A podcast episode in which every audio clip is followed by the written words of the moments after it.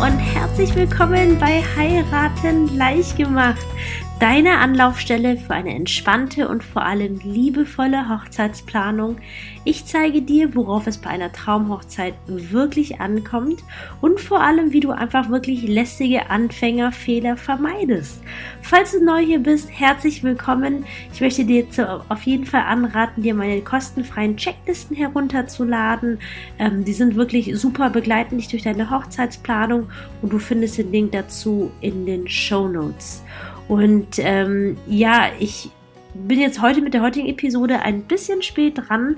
Die Woche war wirklich pickepacke voll. Mein Liebster hatte Geburtstag, er ist 30 geworden und ich habe ähm, viel, viel vorbereitet und äh, generell stand auch einfach viel an. Ich hatte jetzt auch äh, Fotoshootings wieder gehabt und ähm, ja, alles eigentlich schöne Sachen und dann habe ich das echt verschwitzt mit der der Podcast-Episode diese Woche. Aber umso mehr freue ich mich jetzt auf diesem Wege, das Ganze nachzuholen.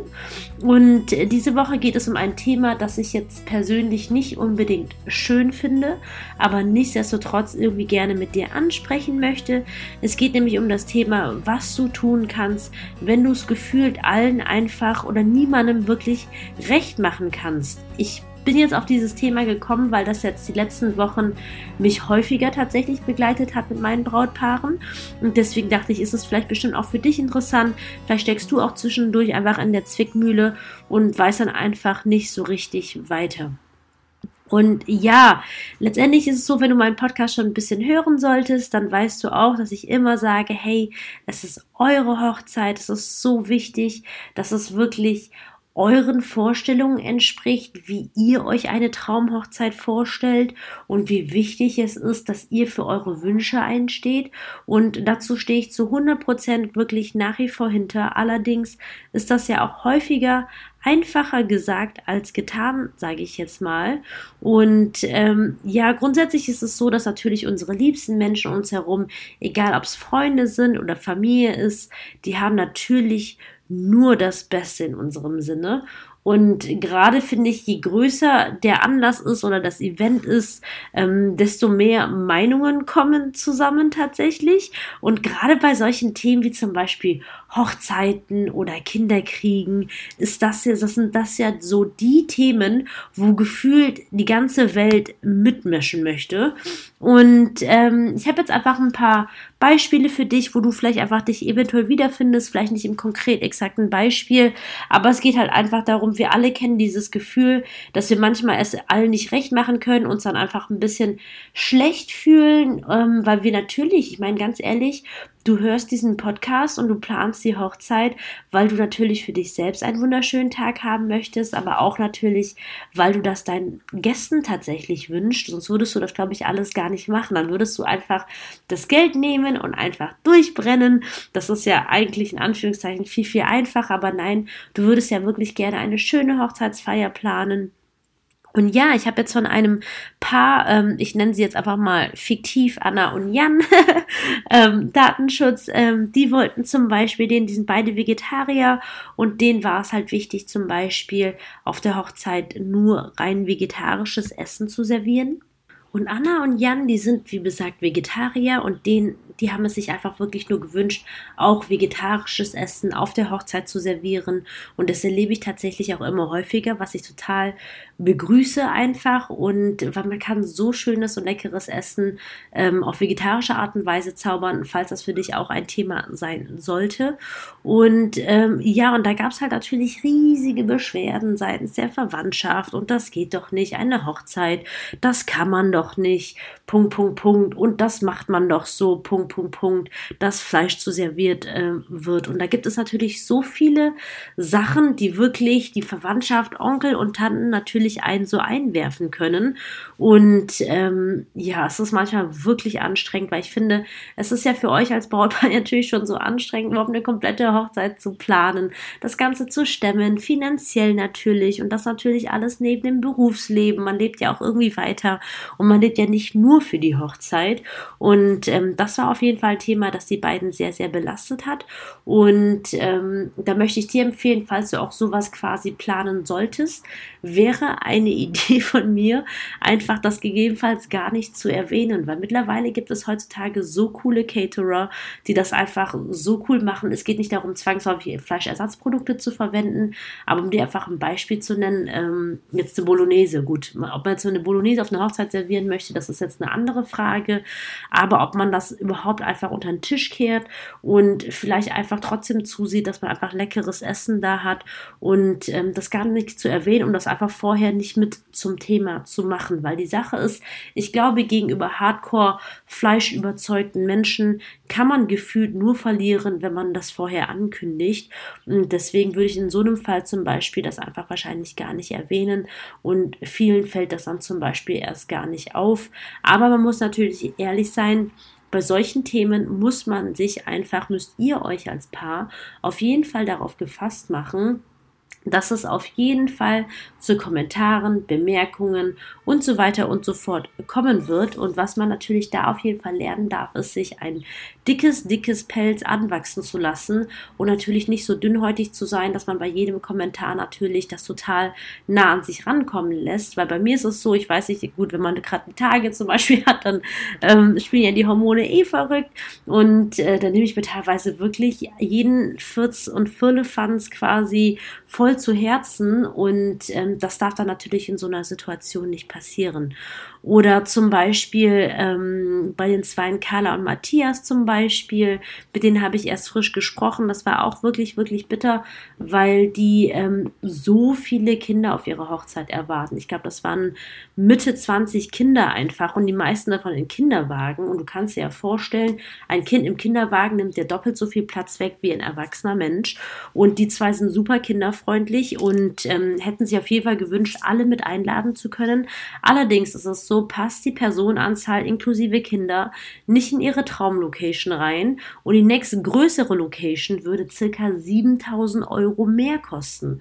Und dann war natürlich der Gedanke da, hm, feiern wir vielleicht ohne Kinder und das ist natürlich wieder so ein Thema. Oh mein Gott, ein absolutes Glatteis, Minenfeld einfach, weil selbst ihre eigene Trauzeugin hat da einfach wirklich ähm, kein Blatt vor den Mund genommen und absolut verständlicherweise hat das die liebe Carla einfach auch echt einfach seelisch belastet, weil sie einfach sich natürlich gewünscht hat, es allen recht zu machen. Und das ist auch wieder so eine klassische Situation, ey, ähm, wo es ja eigentlich nicht so ist, dass sie keine Lust auf Kinder haben und Kinder ausladen möchten oder Kinder feindlich sind. Und ähm, auch ganz, ganz bitter. Und da meinte ich halt auch zum Beispiel zu den beiden, wie wichtig es ist einfach, dass sie dahingehend in erster Linie als Paar zusammenhalten. Ich finde generell in solchen schwierigen Situationen, weil man einfach nicht weiter weiß, hätte auch so viele Brautpaare, wo dann auch teilweise die Eltern nicht gekommen sind, weil denen wirklich sprichwörtlich ein Furz quer saß. Ich denke mir so, ey, dein Kind heiratet und oder wegen irgendeiner familiären Konstellation, dazu komme ich gleich nochmal. Ähm, aber es gibt so viele Situationen und Beispiele und das ist einfach so wichtig, einfach finde ich, dass du dein Schatz, das ist das Allerwichtigste, dass ihr wirklich dahin gehen, wirklich zusammenhaltet. Und wenn jetzt generell eure Problematik einzelne Gäste betrifft, jetzt im Falle von Karl und Matthias zum Beispiel, die Eltern mit den Kindern zum Beispiel, ähm, das oder jetzt bei Familienkonstellationen, dass wenn einzelne Menschen davon betroffen sind, die wirklich vor der Hochzeit proaktiv anzusprechen. Also das heißt jetzt bitte so, solche Themen, so schwierige Themen nicht versuchen, über die Einladung zu kommunizieren. Weil zum Beispiel, wenn man einfach auf die Einladung schreibt, Kinder sind nicht erwünscht, finde ich, ähm, ja, kann man machen, aber dann ist es natürlich auch nicht verwunderlich, dass die Leute natürlich dann so ein bisschen erbost reagieren, weil sie nicht wissen, woran das zum Beispiel liegt. Die fühlen sich dann auf den Schlips getreten. Gibt viele, viele verschiedene Gründe, aber dass ihr dahingehend einfach wirklich die Gäste, die betroffen sind, einfach wirklich vorher proaktiv ansprecht, weil Kommunikation wirklich so sehr helfen kann. Kommunikation ist einfach gefühlt der Schlüssel zu allem einfach. Und ähm, ja, dass ihr auch vor allem, ich meine, das ist natürlich so super unangenehm, egal worum es geht, einfach sowas vorher wirklich anzusprechen. Aber bitte halte du dir vor Augen wirklich, dass du ihr quasi oder du in Anführungszeichen das Schrecken lieber vor der Hochzeit haben möchtest, als tatsächlich nach eurer Hochzeit, weil davon habt ihr tatsächlich gar nichts. Und ähm, ja, das war zum Beispiel jetzt die Story von Carla und Matthias super schwierig, weil ich finde persönlich, dass sie auch nicht auf ihre Traumlocation verzichten sollen, zumal ja natürlich der Preisunterschied von 7000 Euro nicht mal 700 Euro sind, wo man sagt so, ach ja, wir können uns zur Not damit arrangieren, weil ich meine 7000 Euro, ich weiß nicht, wie lange du brauchst, um 7000 Euro anzusparen, aber für mich ist das schon echt ein dicker, dicker Batzen Geld und ähm, super schwierige Konstellation. Ich hatte den beiden wirklich angeraten, dahingehend mit den ganzen Eltern, die zu erwarten sind, wirklich ins Gespräch zu gehen, weil manchmal ist es ja so, haben Eltern so den Background von tollen Großeltern, die einfach wirklich immer gerne einspringen, das Kind nehmen, das Kind auch pflegeleicht sind, sodass sie hoffentlich die Gästeanzahl reduzieren können. Und Gästeanzahl reduzieren ist natürlich jetzt gerade bei den beiden einfach ein ähm, wichtiges Stichwort, dass sie dahingehend, ähm, weil die Location ja zu eng ist, vielleicht mal darüber nachdenken. Oder wovon ich dir jetzt natürlich auch noch berichten möchte, ist von meiner eigenen Hochzeitsfeier. Ähm, mein, mein Mann, mein Liebster, der besitzt halt zwei Mamis, einmal eine leibliche Mama und einfach noch einmal eine Stiefmama. Und die waren halt einmal in seiner Kindheit wirklich sehr, sehr gut miteinander befreundet. Und naja, und irgendwann war es halt so, dass die leibliche Mama von meinem Liebsten, die war halt einfach aus gesundheitlichen Gründen nicht mehr in der Lage, für ihn da zu sein, weswegen quasi die damalige beste Freundin seiner leiblichen Mama dann die Stiefmama dann einfach in sein Leben getreten ist und die hat sich natürlich wirklich großartig um ihn gekümmert und dementsprechend war sie sauer über viele, viele, viele, viele Jahre auf seine leibliche Mama. Und ähm, tatsächlich war unsere Hochzeit das erste Mal, wo sie wieder aufeinander getroffen sind. Und ähm, das gibt's ja natürlich auch richtig häufig mit Scheidungskonstellationen. Das habe ich wirklich, wo man dann auch wirklich dann gucken muss, okay, wo setzt man denn die Gäste dann hin? Und da müssen auch irgendwie alle informiert werden. Gerade für mich als Planerin ist das natürlich super wichtig, damit ich dann weiß, hey, bei der Trauung, wie platzierst du die Leute, wie sehen die Leute aus, wie kommunizierst du das? Gerade wenn es zum Beispiel mehrere Papas und Mamas gibt, dass man da nicht aus Versehen ins Fettnäpfchen tritt, ist auf jeden Fall auch ein absolut schwieriges Thema.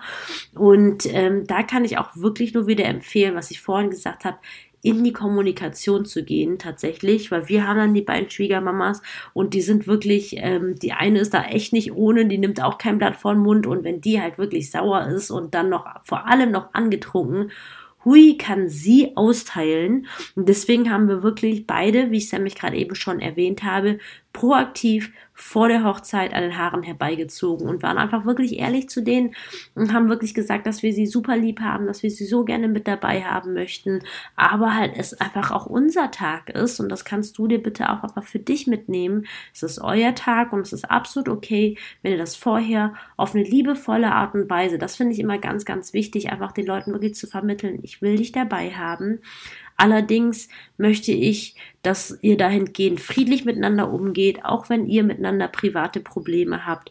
Und das wirklich mit den jeweiligen beteiligten Parteien zu machen und dass sie dann natürlich dafür sich selbst entscheiden können, dass wenn sie sich nicht in der Lage sind, sich am Riemen zu reißen, dass sie lieber von der Hochzeit fernbleiben mögen. Ich meine, klar, das hört sich jetzt mega drastisch an und ich kann auch nachvollziehen, dass es dann natürlich super schmerzhaft ist. Ich meine, wie gesagt, ich hatte auch schon Brautpaare, wo die eigenen Eltern nicht gekommen sind.